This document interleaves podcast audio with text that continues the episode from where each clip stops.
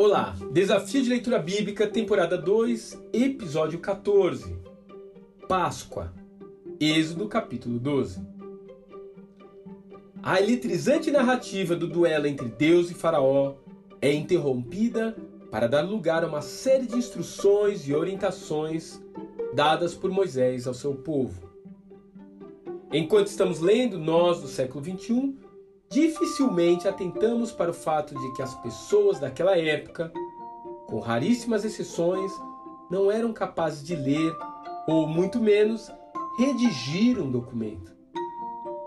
Além disso, no caso específico dos hebreus escravos no Egito, a chance de alguém no meio daquela multidão ser capaz de registrar os acontecimentos, especialmente uma escrita complexa como a egípcia, seria quase que inexistente. Moisés, porém, era essa aves rara. Quando Iavé o colocou no palácio real e o permitiu receber a melhor educação disponível no mundo antigo, ele tinha um propósito bem definido. Um dia, aquele grande líder de Israel iria registrar toda a saga do povo de Deus nos livros que hoje conhecemos como Pentateuco. Mas fica uma pergunta: até que Moisés viesse a efetivamente escrever a história dos israelitas, como ele poderia fazê-los lembrar tudo o que o Eterno havia feito por seu povo? Resposta: adotando festas e comemorações que seriam celebradas todos os anos dentro do calendário hebraico. E esse é o caso da Páscoa, o Pessah, cujo tutorial e justificativa podem ser encontrados no capítulo 13 de Êxodo.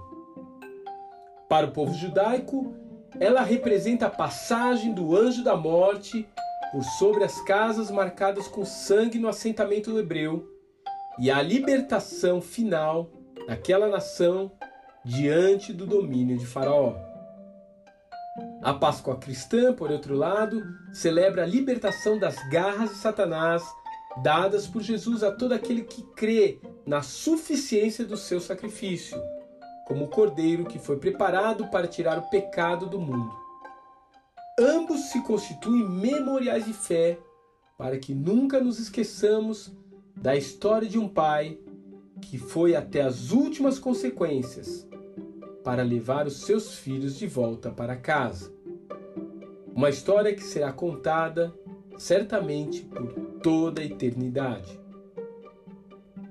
Que memoriais você tem em sua vida que falam do que Deus já lhe fez? E de que maneira você poderia passar essas experiências para as próximas gerações? Quando entrarem na terra que o Senhor prometeu lhes dar, celebrem essa cerimônia. Quando seus filhos lhes perguntarem o que significa essa cerimônia, respondam-lhes: é o sacrifício da Páscoa ao Senhor, que passou sobre a casa dos israelitas no Egito e poupou as nossas casas quando matou os egípcios. Então todo o povo se curvou em adoração.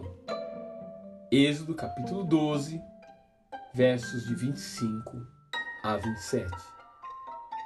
Deus te abençoe e até amanhã.